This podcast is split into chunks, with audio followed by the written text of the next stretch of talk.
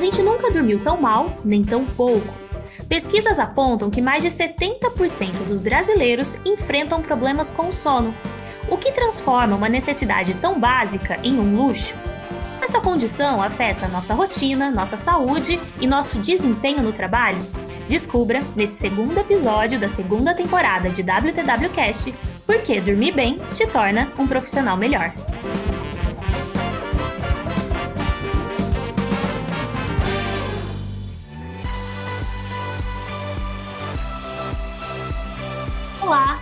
Ouvintes da Welcome Tomorrow. Olá, comunidade Welcome Tomorrow. Estamos começando mais um WTWcast Dessa vez, uma nova temporada para falar sobre o futuro das emoções e trazendo um novo questionamento para você: como desligar em um mundo que nunca desliga? Esse é o tema do episódio de hoje. E para conversar comigo, eu trouxe dois convidados super especiais, pesquisam, refletem, estudam sobre o sono já há bastante tempo. Seja bem-vindo, Gabriel Natan Pires, biomédico, pesquisador do Instituto do Sono e diretor de pesquisa na Sleep Up. Olá, Gabriel. Olá, muito obrigado pelo convite. Vai ser um prazer falar com vocês um pouquinho sobre sono e como a gente tem dormido nesses tempos. Obrigada, Gabriel. Muito obrigada por ter aceitado o nosso convite. E seja bem-vinda também, Laura Castro, psicóloga e CPO da startup Vigilantes do Sono. Tudo bem, Laura? Bem, muito obrigada. É um prazer estar aqui com vocês para falar sobre sono realmente. Vamos lá. Eu estava pesquisando alguns levantamentos para trazer aqui para o nosso bate-papo é, e uma das pesquisas revelou que 70% dos brasileiros hoje enfrentam algum problema com sono. É, Para a gente começar a entender esse cenário, o porquê de tudo isso, eu queria que vocês me falassem o que, quais são os fatores que estão influenciando esse cenário. Começando por você, Gabriel. Claro. É interessante notar que a gente tem vivido numa sociedade que evolui, mas em muitos aspectos evolui da pior maneira. O Instituto do Sono faz uma pesquisa que tem sido conduzida há quatro décadas, acompanhando o sono da cidade de São Paulo. A gente nota que ao longo dessas últimas quatro décadas, as queixas de qualquer tipo de problema de sono que se possa pensar têm aumentado cada vez mais. A gente pode correlacionar muito bem essa piora do sono da população de São Paulo, e com, com toda certeza também de outras cidades do nosso país, com a evolução da própria cidade as pessoas trabalham cada vez mais e cada vez de modo mais desordenado. As pessoas uh, moram cada vez mais distante do seu local de trabalho, então o tempo de deslocamento é cada vez maior. A ansiedade, como característica da população, também aumenta cada vez mais. Então, é, é triste notar que a privação de sono e a insônia são quase como parte da, do perfil das pessoas que moram em cidades grandes hoje em dia. De uma certa maneira, a gente vive em cidades em que ser capaz de dormir uma quantidade adequada é um privilégio. As pessoas que na lista de prioridades do seu dia podem colocar sono na lista. A verdade é que na rotina que a gente tem vivido, quando a gente faz uma lista de prioridades de tudo que eu tenho que fazer no meu dia, o sono está no último item da lista. E se eu precisar abrir mão de alguma coisa para ter um segundo emprego, para ter uma renda um pouquinho maior, para cuidar dos meus filhos, para cuidar dos meus afazeres, é o sono que eu risco dessa lista. E Laura, por que, que o sono é o primeiro item que a gente risca da nossa lista aí é, de prioridades? Essa é uma boa pergunta, viu? Por que, que a gente acaba abrindo mão do sono? Eu acho que, assim, não é só do sono que a gente acaba abrindo mão, porque junto com a perda de sono, com quando a gente vai dormindo menos, a gente vai mudando outros hábitos que estão muito associados com esse ritmo biológico tão importante que é o sono, né? Então, é, muda, a gente, a gente muda a alimentação, acaba mudando um monte de coisas junto.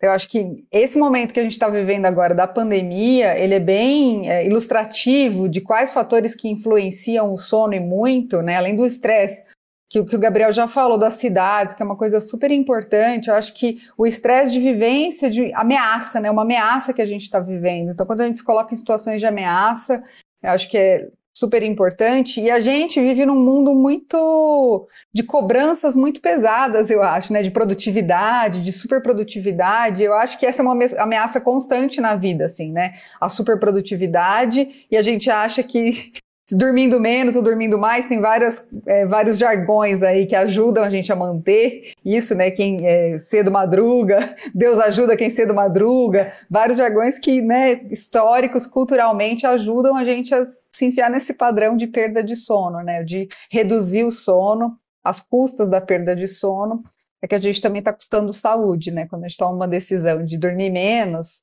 é importante poderar, que tem várias obrigações da vida, tudo, mas a gente também está perdendo em saúde. Então, o custo subjetivo, o custo físico, o custo econômico também, é vários, vários pratos para a gente equilibrar nessa balança. Então, acho que é difícil articular. Eu acho que é um movimento cultural de envolvimento global, assim, né? De mudanças na forma nossa de, de se articular, de se organizar enquanto sociedade, enfim. E, Gabriel, nesse cenário né, de, de pandemia, onde muitas vezes o espaço de trabalho se mistura com o espaço de descanso, né? E agora a gente tem a nossa casa, tanto como esse espaço de trabalho, quanto o espaço de descanso também, para quem está trabalhando de forma remota. É, você acha que esse cenário de pandemia intensificou ainda mais os problemas das pessoas com o sono? Sem dúvida. E isso vai além da minha opinião, porque hoje a gente já tem muitas pesquisas que mostram quão terrível tem sido a pandemia para as queixas de, de sono, principalmente para a insônia. Quando a pandemia começou, lá no começo de 2020, a gente não sabia muito bem o que seria e muitas pessoas pensavam que talvez o sono pudesse ser uh, beneficiado da pandemia no sentido de que as pessoas poderiam regular suas jornadas de trabalho de, uma conveniência maior, porque estariam em casa, e gastariam menos tempo de deslocamento. Então chegou, chegou a cogitar que para algumas pessoas talvez conseguissem ter uma relação melhor com o sono. A verdade é que não. O Instituto do Sono fez uma pesquisa há um tempo atrás para saber como tem sido o sono da população brasileira durante a pandemia. E essa ideia de que o sono melhoraria é verdade para 5% das pessoas. 65% das pessoas teve uh, ou mais queixas de sono durante a pandemia ou um resultado geral de qualidade de sono diminuído durante a pandemia. Então, o fato é que, de fato, a, a pandemia tem prejudicado o nosso sono de várias maneiras e não existe uma razão única, são várias. A primeira delas tem a ver com o modo como nós enfrentamos, como a Laura mencionou muito bem, uma situação de ameaça. Eu não sei quando a gente vai passar pela pandemia, eu não sei se e quando um familiar meu vai ser infectado, nem quando um amigo meu vai ter algum desfecho negativo da Covid. E isso já é suficiente para me tirar o sono. É natural que qualquer pessoa tenha uma ou duas ou algumas noites de insônia em situações de ameaça. O problema é que eu não sei quando essa ameaça termina. Esse é o primeiro fator. A ansiedade, os medos relacionados à pandemia tiram o sono de qualquer pessoa. Claro que existem pessoas que são muito mais sujeitas a essa ansiedade do que outras. Inclusive, pessoas que são mais ansiosas, que se afetam mais por essas condições de incertezas, essas são muito mais sujeitas a ter o sono muito piorado durante a pandemia. Então, existem dicas específicas para essas pessoas. Mas existem as condições mais uh, circunstanciais da pandemia como eu tenho organizado a minha rotina para lidar com ela. Quando a gente fala de trabalho em casa, isso é uma das coisas que a gente mais tem dificuldade para adaptar. É claro que na teoria seria fantástico que eu pudesse, na minha casa, separar um lugar que seria o meu escritório. Essa é a dica, uma dica boa, né? Ter um lugar só para trabalhar, é manter uma rotina igual a que eu teria no escritório, então que eu me arrumasse para trabalhar, para que eu me expusesse à luz é, durante o meu período de trabalho para que eu não trabalhasse na cama, para que eu é, tivesse momentos bem distintos do que é trabalho, do que é lazer, do que é descanso. Essas são as dicas ideais que eu sugiro que todo mundo que nos ouça aqui tente fazê-las. Mas agora vamos contextualizar um pouco na realidade que é muitos dos que nos ouvem. É, uma casa, 40 metros quadrados, dividido com um cônjuge de três filhos, eu posso ter um escritório? Eu posso me expor à luz? Eu posso separar oito horas de trabalho para separar lazer e descanso para as outras? Então veja que existem a, as dicas, existe a realidade que às vezes é difícil de implementar. Então nota como a circunstância, a condição da pandemia faz com que toda essa, essa situação perfeita de sono não seja fácil de ser colocada em prática. E Laura, você acha que para você também, né, esse cenário de incerteza deixa tudo mais complexo, até a nossa relação com o nosso sono também? Definitivamente, a gente não saber quando isso vai acabar é mais uma angústia, né, que, que fortalece aí o que, o que a gente está vivendo, assim, e é, aceleram ou desaceleram as nossas decisões no dia a dia, né? se eu estou numa decisão de trabalho, de, vou fazer qualquer mudança na vida, a gente está numa situação de ameaça para decidir qualquer coisa em relação a mudanças, a planejamentos de vida financeira, né, de poder fazer qualquer mudança que possa influenciar numa situação de incerteza. Então, definitivamente, eu acho que esse é o, é o core, assim, da, né, o coração do que afeta o nosso sono na pandemia, além de toda a tragédia que a gente está vendo, né, muita gente morrendo, acho que são coisas difíceis da gente lidar. É, no começo da pandemia, eu ouvi muito mais queixa de pesadelo do que agora. Até participei de um trabalho que a gente é, perguntou para as pessoas com, com, que frequência elas tinham pesadelo até antes da pandemia, até dezembro de 2019 e a partir da pandemia. A gente viu um aumento de três vezes né, nessas queixas de pesadelo, na frequência de pesadelo. E é porque pesadelo, então a pessoa, costumo dizer que a pessoa que está dormindo é a mesma pessoa que está acordada. Então o que a gente está vivenciando durante o dia, a gente leva para a cama. Então isso que nos angustia, é, desperta, a gente exige processamento de memória, emocional que acontece durante o sono, né? Então, essa ameaça constante da gente não saber, ameaça econômica, vamos dizer assim, ameaça para a saúde, né? Da gente não saber quanto isso vai acabar. E fora o que a gente está assistindo de trágico, de, de morte, né? De dores difíceis da gente processar, isso também é um, um adicional, um fator adicional aí para o sono que eu acho que é super importante. E concordo super com o Gabriel, quando a gente fala em dicas, é uma coisa que eu até venho pensando é, no mundo de hoje, a gente está todo mundo nas redes, dica para isso, dica para aquilo, isso acaba às vezes angustiando mais ainda as pessoas, né? Da gente pensar, nossa, mas eu não dou conta de mais isso, de seguir mais uma dica. E aí eu, eu tenho recebido na clínica muita queixa de paciente que vem. É, assistem a gente falando muito sobre isso, a gente está alertando a população sobre o, a importância da gente cuidar do sono, mas também é importante a gente falar de que isso não se torne mais uma angústia. Ah, eu não estou dormindo tanto que eu tenho que dormir, então e agora? O que, que eu vou fazer? Né? É, vou morrer mais cedo porque eu não estou dormindo tanto que eu tenho que dormir? A vacina não vai funcionar em mim porque eu não estou dormindo tanto que estão falando que eu tenho que dormir? Então, acho que tem vários fatores que são importantes da gente amenizar e, né, pensar numa empatia coletiva de como que a gente conversa sobre as coisas, conversa sobre o que nos angustia e acha vias de aliviar essa tensão extra, assim, né? Sim, e esse, a esse ponto do, da dificuldade de a gente tirar, a primeira coisa que a gente tira é o nosso sono, né, as horinhas de sono, é porque a gente tem uma dificuldade realmente em se desligar, né? em falar, em falar não, em parar, em se desligar. Gabriel, você acha que essa, essa cultura né, de dificuldade em desligar também é, acaba influenciando bastante em a gente, nesse quesito de cortar o sono primeiro, né? Não tenho dúvida. É, e, e, boa parte dessa dificuldade de desligar e nessa secundarização da importância do sono, às vezes tem a ver com a, com a nossa necessidade de termos soluções mágicas para todos os problemas, né? Isso vale para o sono também. Então, bom, considerando que eu não posso parar, mas que ainda assim eu preciso dormir, porque todo mundo sabe de quão ruim é o dia seguinte a uma noite em claro, as pessoas recorrem às soluções mágicas para poderem dormir. Né? Isso vale, uh, isso vale para os remédios para dormir, isso vale para as técnicas que não fazem o menor sentido, como uma muito famosa hoje em dia na internet, é o tal do ASMR, coisas assim. Né? É, veja só, um sono de qualidade acontece porque eu desligo uma chave, desligo um disjuntor do meu cérebro e o sono acontece. As pessoas têm que parar de ter a pretensão de que vão trabalhar em, em alto rendimento até às 11 e aí vão tomar aquela pílula mágica que vai os fazer dormir às 11h05. Para que o sono ocorra com qualidade, o nosso cérebro todo o nosso corpo precisa desacelerar progressivamente. Então, existe, existem várias técnicas que basicamente tem como intenção primária fazer com que a gente vá relaxando aos poucos, de modo natural, para que o cérebro vá se lentificando e aí o sono aconteça naturalmente. Então, olha só que interessante, é muito mais adequado no tratamento de insônia, da maior, maior parte dos distúrbios de sono, nós tiremos as pedras do caminho para que o sono aconteça naturalmente, do que de fato induzir o sono. Bom, mas se eu vou permitir que o meu cérebro desacelere aos poucos e que o meu sono aconteça de modo natural, eu tenho que ter toda uma vida e uma logística que permita esse evento progressivo e lento aconteça. Eu não consigo isso. Porque, como eu falei antes, na minha agenda hoje, eu preciso responder o último e-mail às 10 horas para dormir às 10 e 5, às 10 e 10. Mas aí, quando eu deito na cama, e como eu não dei esse tempo para que o cérebro compre a ideia de que ele tem que desacelerar, ele não vai desacelerar.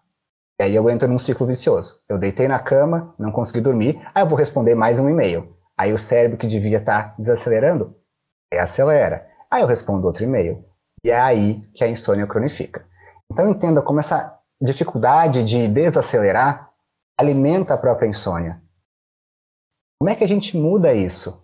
É muito difícil, porque a gente precisa de uma, uma conscientização coletiva da importância do sono. E é cada vez mais difícil, porque a gente vive numa sociedade que é privada de sono, isso é conveniente para a sociedade, a privação de sono. Em que sentido que é conveniente isso? Eu quero, eventualmente, uma vez por mês, quando eu tiver uma crise de dor de cabeça, encontrar uma farmácia aberta às quatro da manhã. Então, para mim, isso não é um problema, é uma conveniência. Mas que a farmácia esteja aberta naquele dia às quatro da manhã, alguém estava lá todos os dias esperando que alguém, algum cliente chegasse. Então, a sociedade privada de sono por conveniência, ela funciona nesse ritmo 24/7, 24 horas por dia, 7 vezes por semana por conveniência. Essa conveniência não vai ser jogada fora, porque a sociedade gosta disso. Mas qual é, as custa, qual é o, custo disso? O custo da conveniência social é a saúde do indivíduo em primeiro lugar e depois da saúde da própria população.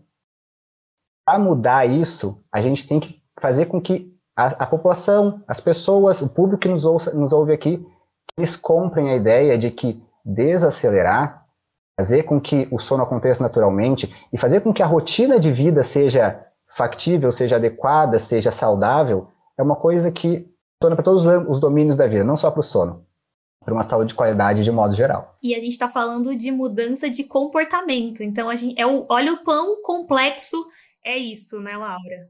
Exatamente. Eu estou até aqui ouvindo o Gabriel falar e estou pensando aqui. É, conceitualmente, assim, em psicologia, né? Porque a gente tem forças antagônicas dentro de nós mesmos, que, né, uma quer uma coisa, a outra quer outra coisa.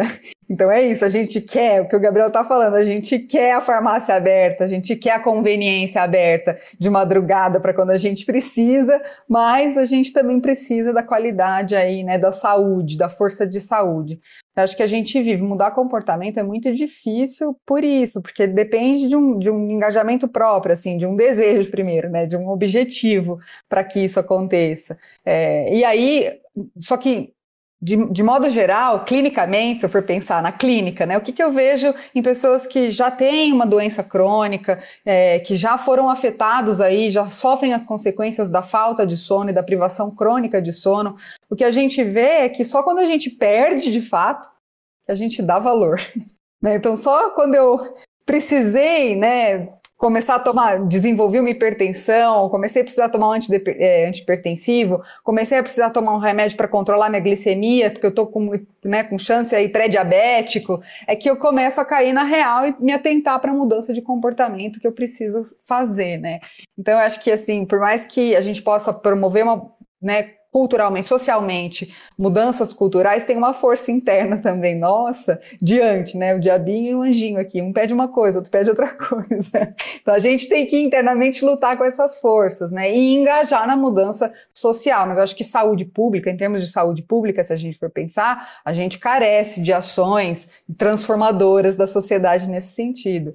Acho que um exemplo importante, recente, atual, que a própria Associação Brasileira do Sono está engajada, é a mudança dos horários das escolas, por exemplo. Porque desde cedo a gente já tem estudos que mostram, por exemplo, que os adolescentes, é, em outras, a Califórnia, no estado nos Estados Unidos, que foi o primeiro a ter uma aprovação de uma lei para que, que proíba a escola de começar, os adolescentes começarem muito cedo na escola. Então, acho que. E aqui no Brasil, a gente tem meio que uma inversão, né? Normalmente as crianças mais jovens, que são mais matutinas, as, os, na primeira infância, né? São mais matutinas, costumam ir para a escola à tarde, e os adolescentes que naturalmente já têm um atraso da fase de sono vão, entram na escola muito mais cedo de manhã.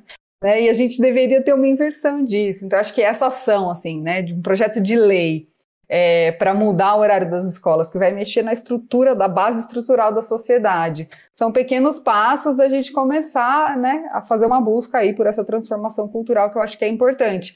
E aí eu acho que as empresas, o mundo corporativo também tem uma responsabilidade em relação a isso, de fazer uma transformação interna nessa cobrança por produtividade, nas, pensando nas jornadas de trabalho, nas escalas de trabalho, que eu acho que também é um movimento que pode começar das pessoas, né, cobrarem por essas mudanças.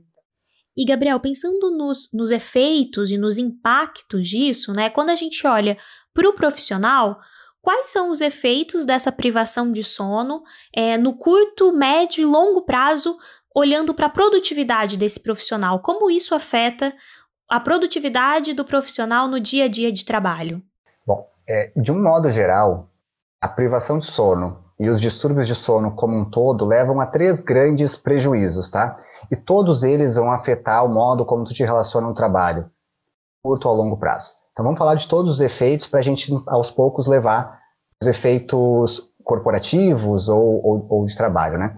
Então a, privação e a falta de sono, primeiro, afetam a tua saúde física, por aumentar a chance que tu desenvolva doenças como hipertensão, diabetes, algumas arritmias, é, diminui muito a imunidade. Então, o primeiro efeito é físico. Por que, que isso é importante no trabalho?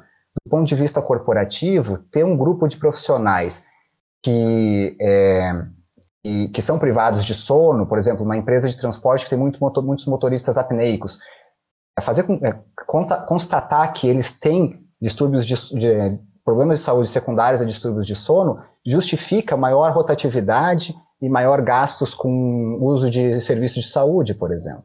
Então, um RH que trabalha com esse público pode botar na conta os custos secundários da apneia do sono na sua, nos seus gastos. A gente tem também é, o segundo, depois da saúde física, a gente tem os efeitos na saúde mental. A insônia, a privação de sono sempre estão de mãos dadas com a ansiedade, com a depressão e com vários outros problemas de saúde mental. A gente nota até coisas mais complicadas a longo, do, a, a longo prazo, como Uh, o fato de que pessoas privadas de sono têm uma chance de desenvolver demência muito maior do que pessoas que têm rotinas adequadas de sono. Isso também sobrecarrega a empresa na saúde mental dos seus trabalhadores, que é uma coisa que é cada vez mais priorizada em programas de saúde do trabalhador. E a terceira, e talvez mais importante para o ambiente corporativo, tem a ver com o que a gente pode chamar de saúde social. Então vamos lá, tem a saúde física em primeiro ponto, saúde mental em segundo e a saúde social em terceiro ponto, que é mais ou menos o modo como uma pessoa desempenha suas funções em sociedade, seja isso na relação com a sua família, em relação com seus amigos, em relação com seu empregador. Uma pessoa privada de sono sempre vai estar mais sujeita a condições como dificuldade de atenção, concentração e memória, vai ter mais sonolência excessiva diurna. Essa pessoa, é, e por conta dessas condições, quando se contextualiza isso no trabalho, essa pessoa não consegue desempenhar suas atividades de modo adequado. A gente consegue notar hoje de maneira muito clara, por exemplo, a insônia leva em ambientes de trabalho a um aumento muito grande de condições como o presenteísmo e o absenteísmo. Absenteísmo aquela condição em que é, eu não compareço ao trabalho por uma consequência daquilo, daquela doença que eu, que eu tenho. E o presenteísmo, que é ainda mais forte na insônia, tem direta, direta, é uma direta relação com, é, com a, a, a diminuição de produtividade. Uma pessoa que chega ao trabalho sonolenta, ela não produz de modo adequado. Não produzir de modo adequado representa um gasto direto ao empregador, porque eu estou contratando uma pessoa que me dá um retorno menor. Então, olha que fantástico seria se os programas de saúde do trabalho pudessem tratar de distúrbios de sono. Por que, que eles fariam isso em primeiro lugar? Bom, o ideal seria pensar, eles fazem isso pensando na saúde do trabalhador. Esse é o, é o plano ideal. O prático, o plano prático qual é? Eu cuido do sono do meu funcionário porque eu sei que isso me traz retorno por diminuir rotatividade, aumentar a produtividade, diminuir presenteísmo e absenteísmo e aumentar a satisfação do trabalhador. Outro fator importante, que também está relacionado aos gastos todos, para terminar essa relação de sono-trabalho, é que, além da produtividade, a privação de sono, a insônia e a apneia, os três aqui, esse triunvirato dos problemas de sono, são muito relacionados a acidentes de trabalho, de qualquer ordem, principalmente acidentes automobilísticos, mas acidentes de trabalho de modo geral. Então, veja só, retomando a, a ideia central do que eu quis expor aqui, é, cuidar do sono, assim como se cuida da saúde mental como um todo, que já é, já é parte normal dos programas de saúde do trabalhador. Se nós cuidássemos do sono de um grupo de trabalhadores, não se cuida apenas do sono, mas cuida-se da saúde da própria empresa por garantir, uh, garantir gasto, menos gastos e maior produtividade. É, seria, seria fantástico que a gente conseguisse fazer com que uh, empregadores comprassem essa ideia de que o sono é importante para o bom funcionamento de uma empresa. E Laura, então isso quer dizer que um profissional que dorme bem trabalha melhor também? Definitivamente, com mais satisfação, qualidade de vida, acho que além dos custos, tem o custo, tem o custo social, como o Gabriel está falando, o custo né, financeiro, assim, para a própria empresa, tem trabalhos que mostram, tem um trabalho grande que saiu do, do Sleep, que é uma referência de aplicativo é, internacional para a gente, eles provaram com um estudo grande, com mais de 3 mil pessoas, uma redução total de 6 mil dólares por ano por pessoa nos custos de saúde só de fazer um programa de melhoria do sono. Então, acho que eu estou vendo, a gente tem participado, tenho participado de programas nas empresas, justamente que acho que a pandemia trouxe isso, desse investimento, essa importância do investimento em saúde mental, e, e, um dos pilares para você cuidar de saúde mental indiretamente com menos estigma é justamente pelo sono, sabe? Essa tem sido é, minha, uma das principais frentes de trabalho nesse momento é, com, corpo, com empresas para melhorar a qualidade de vida e a felicidade das pessoas como um todo, dormindo melhor. Às vezes as pessoas não percebem o efeito deletério imediato que o sono tem, a gente acaba empurrando um pouco com a barriga, assim, sabe? Eu gosto de dar um exemplo que, que é interessante, assim, que é de, de, uma aula que eu assisti uma vez no congresso, do Matthew Walker, ele ficou famoso porque ele tem TED Talks dele, falando é, de... Ele escreveu um livro, Por que Nós Dormimos, tem no Brasil. É, e é uma aula que ele mostra, assim, uma foto de um serial killer, é, que eu nem sei se todo mundo conhece, mas do filme do Silêncio dos Inocentes, é assim, a foto do Anthony Hopkins, né, aquele serial killer, assim. Então imagina, toca a campanha da sua casa chega aquele, você dá, abre a porta, dá de cara com aquele serial killer, né, que desencadeia uma série de emoções, assim, a gente tem uma capacidade inata de reconhecer um estímulo aversivo, vamos dizer assim, né, de ameaçador para a vida, em tese.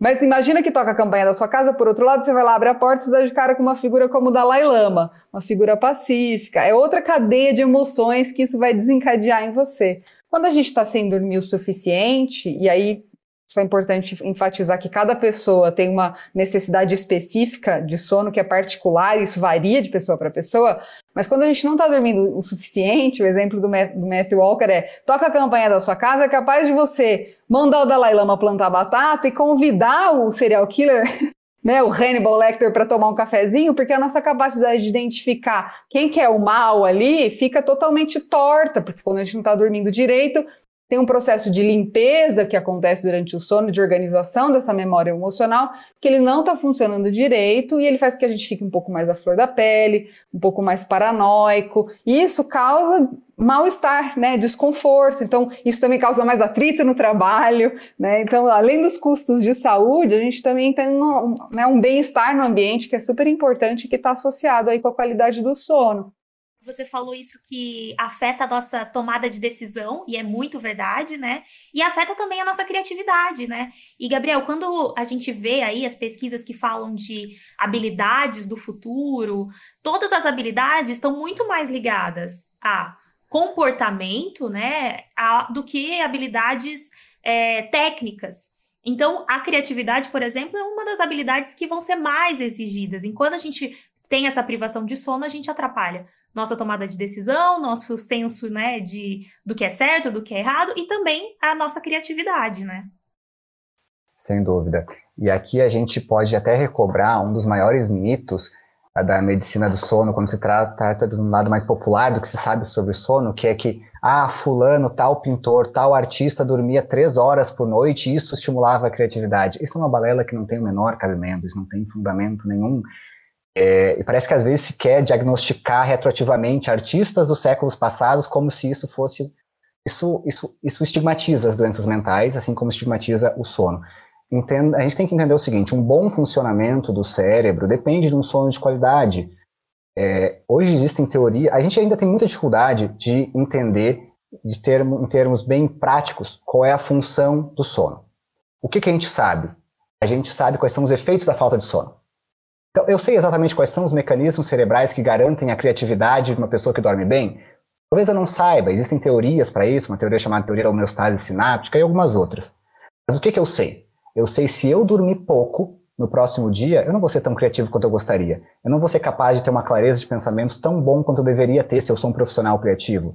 Eu não vou ser capaz de organizar a minha equipe, de organizar minhas tarefas, de produzir tão bem quanto eu gostaria.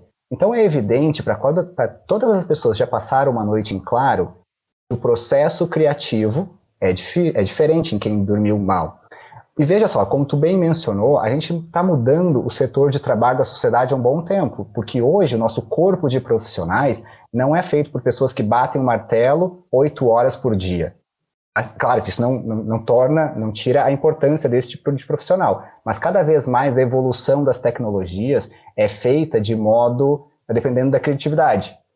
E aí a gente vem num contrassenso, né? Porque quanto mais eu dependo de uma sociedade criativa, mais eu tiro o tempo de sono dessa sociedade. Será que a gente não estaria num processo evolutivo de tecnologia e de evolução social muito maior se eu não prezasse por bem-estar social como premissa? Não é, porque o bem-estar social, a capacidade de dormir uma quantidade adequada, a capacidade de ter uma vida familiar adequada, elas são privilégios das pessoas que abriram mão disso tudo em um outro período da vida. Veja só, o prêmio que tu ganha é dormir oito horas por noite, quando isso deveria ser a premissa para que outras pessoas também pudessem exercer isso que é um direito, mas é dado como um privilégio. E, Gabriel, você falou em tecnologia e me veio a questão das telas, né? Ao mesmo tempo que a tecnologia, ela traz muitas vantagens para a gente, imensas vantagens, a gente também tem, tem que tomar certos cuidados, né, Laura? Como que essa nossa relação com as telas também é, impactam na nossa qualidade de sono? Sim, com certeza. As telas, a gente tem muitos estudos que falam é, sobre a luz, né, o efeito da luz nas telas, mas não é só a luz que tem nas telas. O conteúdo que a gente está vendo, o Gabriel falou em algum momento, tipo, você quer responder um e-mail, né, trabalhar até as 10h55 e aí às 11 você quer dormir, né? Então tem emoções que são desencadeadas por aquilo que a gente está vendo na tela, né? Eu sempre brinco assim, tá no Instagram, ah, antes de dormir, daí você vai lá e vê o seu crush com outras. Fala, nossa, né? Ou então você vê alguém que está fazendo alguma coisa que te incomoda, daí isso desencadeia uma série de emoções que vão atrapalhar aí o início do sono. É, eu acho que, é, sim, as telas têm tudo a ver. Eu acho que criatividade, eu só queria falar, Gabriel, tem poucas teorias, a gente não sabe exatamente, mas do lado da, da, psicologia, assim, até da psicanálise, que eu estudo mais, e mais freudiana, né, que fundou a psicanálise aí com a interpretação dos sonhos, a gente sabe que os sonhos têm um papel importante, assim, e clinicamente, o que a gente vê é que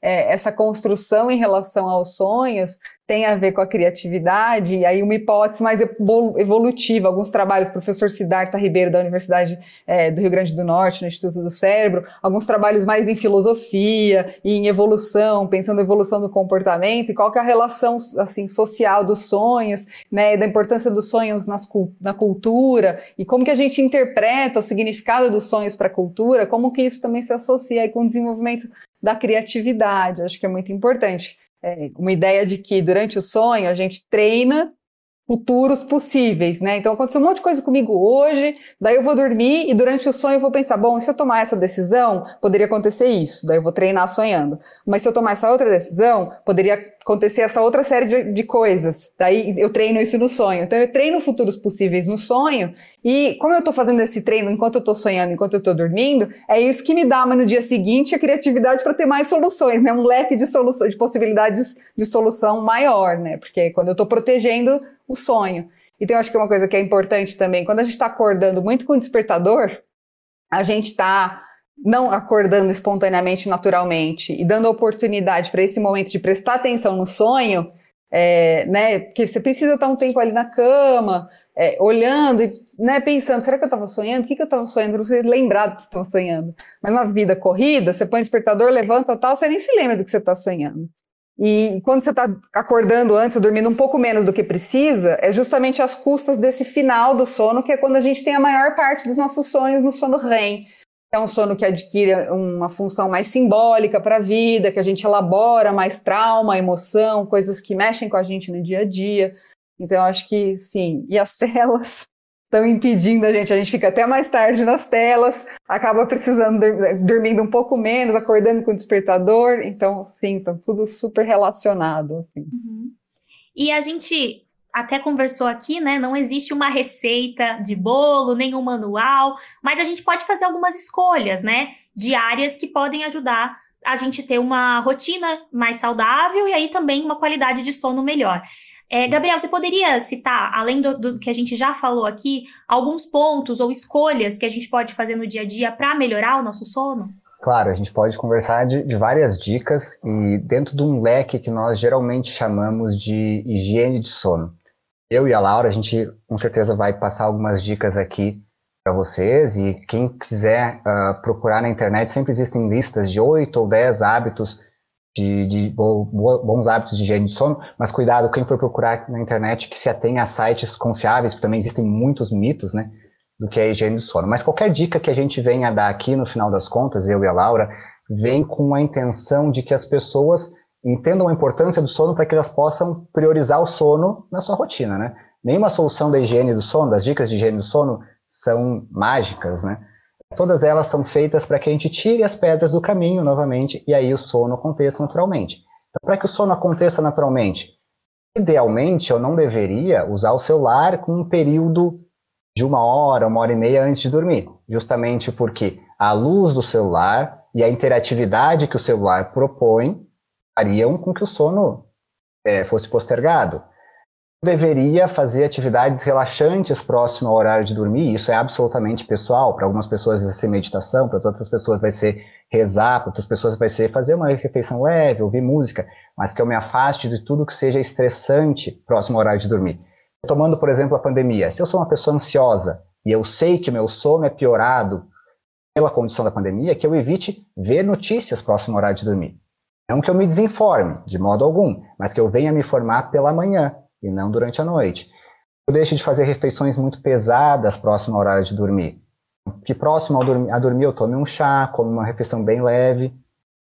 Que eu deixe de fazer exercício físico próximo ao horário de dormir. Mas não que eu deixe de fazer exercício físico de modo geral.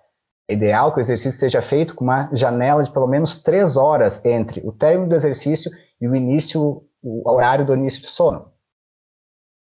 É, então, essas são algumas das dicas que eu mantenho uma, uma rotina regular de sono. Isso também é bastante importante, de maneira que eu acorde, idealmente, sempre no mesmo horário. Isso pode ser trabalhado em terapia com o tempo, até que isso se torne natural, dormir e acordar sempre no mesmo horário. Eu não force o sono, de maneira que, se eu deitei na minha cama e o sono não veio, eu deixe de forçá-lo, mas que eu saia da cama, faça uma atividade relaxante e volte a deitar na cama só quando o sono tiver chegado de fato, para que eu garanta que meu cérebro consiga associar a minha cama com um ambiente de descanso, não como um ambiente de estresse, que é o que a gente faz quando trabalha na cama. Então veja, são várias dicas que nós temos. É bom que elas sejam seguidas. Existem modos de atingi-las né, de modo mais eficaz, como com a terapia cognitivo-comportamental, que dentro de tudo que faz é, tem uma parte de higiene do sono bastante importante, mas tudo isso só faz sentido e só dá certo quando a gente parte da premissa de que a pessoa entende a importância do sono, está disposta a mudar hábitos, comportamentos e crenças para que tudo isso dê certo. Isso é bastante importante. É, acho que, Gabriel, eu concordo com ele super, que, que às vezes a gente tenta seguir os 11 passos, 10 passos, 7 passos para o bom sono, e aí às vezes acaba seguindo um monte de coisa. Na clínica é muito claro assim ver que, que tem gente que fala, mas eu já tentei de tudo isso e nada deu certo. Né? Então, por mais que eu estou seguindo assim a higiene do sono, às vezes não funciona. E tem uma coisa que é importante para quem já está com um problema, assim, eu acho, né? Para quem já está com uma dificuldade que é importante, que não tem nenhum gatilho é, acho que isso, que é, isso que o Gabriel chama de essas coisas que estressam a gente à noite, que estimulam o cérebro, né? É, estressam não só no sentido de, de causar conflito, de causar o estresse mesmo, mas de tipo estimular positivamente também, porque às vezes a gente tem insônia na véspera de uma viagem, por exemplo, que é uma coisa boa. Ou tem muita mulher que desenvolve insônia na, na, preparativo do casamento ou durante a gravidez para preparar a chegada do bebê. Né? Então tem, tem coisas que são boas, que também estimulam muito o cérebro. E é coisas boas que a gente pode fazer à noite. Então acho que isso é importante só que às vezes a gente fala muito da higiene do sono e, e vê muito que, nossa, mas eu já tentei de tudo e nada funciona. Isso não causa desestimular ou causar uma desesperança, porque às vezes precisa de um pouco mais, assim, né? O que, que isso que ele chama de, de crenças, de como que a gente reestrutura. O fato da gente formar uma ideia sobre uma coisa, sabe, plantar uma ideia? Tem até um filme, que é aquele filme é, A Origem, né, do Leonardo DiCaprio, que fala que quando você planta uma ideia lá no fundo, assim. Então, se você plantou uma ideia, que você vai olhar para o relógio, tipo, vai contar as horas, nossa, só, só, vou ter, só vou conseguir seis horas. Ai, caramba, já sei que amanhã não vou funcionar direito. Se você plantou essa ideia na raiz do seu cérebro, a probabilidade disso influenciar a sua percepção sobre o seu dia seguinte e a sua percepção sobre como foi o seu sono modifica, sabe? E a gente vai dormir num estado de alerta diferente. Tem teorias do porquê que a gente dorme, evolutivas, por exemplo, de que o, o sono tem uma função adaptativa, da gente se adaptar no ambiente. Então, um exemplo que, que, eu gosto de dar é tipo os golfinhos, que são animais super inteligentes, que eles dormem com um hemisfério do cérebro de cada vez. Então, primeiro dorme com um lado, depois com o outro lado do cérebro. Então, eles dormem com o olho aberto, com o outro olho fechado. Isso também é observado em algumas aves que, que voam, migratórias, que voam de um continente para o outro. Isso é uma adaptação deles no ambiente. Tipo, o golfinho não é um peixe, ele é um mamífero, então ele precisa respirar. Ele precisa, a cada 10 minutos, subir até a superfície para respirar. Eles estão se adaptando a esse ambiente. A gente, quando está se adaptando no ambiente, o nosso sono, a gente vivencia essa adaptação no sono também. Então, acho que às vezes, e olhar para isso que a gente está adaptando, às vezes a higiene do sono não vai dar conta de resolver isso.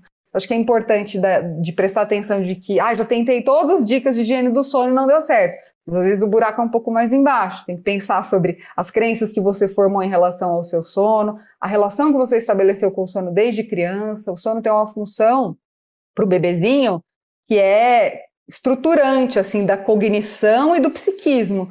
Aquela o intervalo entre a mamada e dormir. Mamou, dormiu, mamou, dormiu. Isso começa a definir um ritmo nosso endógeno, né, que é super importante. Então, a relação que eu estabeleci com o sono desde criança influencia o meu padrão de sono, como eu me adapto no ambiente quando eu vivo coisas novas e a minha né, possibilidade de dormir bem ou não. Então, às vezes precisa, né, para quem já está sofrendo um problema e tem as, as higienes do sono e não consegue, fica tentando higienar, higienizar muito o sono, e aí isso pode causar mais angústia ainda. Então, acho que isso é importante cuidar e, e, e, ver essa história, né? Até que ponto, há quanto tempo você está sofrendo com esse problema? Se já é uma situação cronificada, às vezes precisa da terapia cognitivo comportamental mesmo, que além de olhar para os hábitos que a gente está tendo, né? Até que, hora, que horas a gente comeu, que horas a gente fez atividade física, que horas a gente está fazendo as coisas, mas aprofundar um pouco mais a relação que a gente tem com o sono e como que a gente está lidando com os pensamentos intrusivos, que a gente está pensando que tem que resolver no dia seguinte,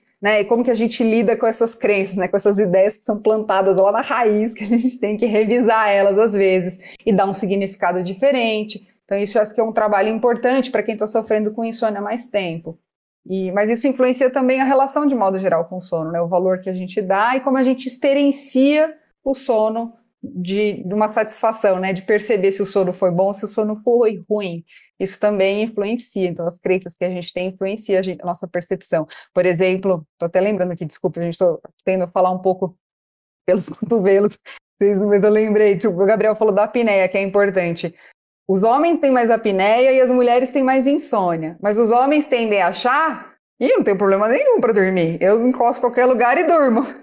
Então, eles têm uma percepção um pouco inadequada, porque às vezes eles têm o sono super fragmentado, tão, fragmentado, estão roncando a noite inteira, é, tendo uma queda de oxigênio no sangue, mas acha que está dormindo bem porque encosta em qualquer lugar e dorme. Então, a percepção que a gente tem em relação à qualidade do sono também é uma coisa que é modulada aí pela vida, pelas nossas vivências, que é importante de entrar nesse pacote de cuidado com o sono quando a gente vai fazer, sabe? Maneira como a gente lida com a nossa vida, na nossa vida como um todo, influencia a nossa qualidade do sono, né? Acho que foi muito legal o bate-papo, gente. Muito obrigada. É, adorei conversar com vocês. Acho que a mensagem que fica é: cuide de você, cuide do seu sono. Isso com certeza vai te tornar um profissional melhor, né? Obrigada, Gabriel. É um prazer e eu concordo contigo que a mensagem é justamente essa: que a gente cuide do nosso sono a gente possa priorizá-lo como uma coisa importante na nossa vida. E isso vai melhorar não só o sono, mas a vida como um todo. Obrigada e obrigada, Laura. Foi um prazer conversar com você. Pessoal que está nos ouvindo, agradeço a todo mundo que está participando. Foi um prazer. Cuidem do sono, isso aí. Foi um prazer rever Gabriel também. Cuidem do sono, pessoal.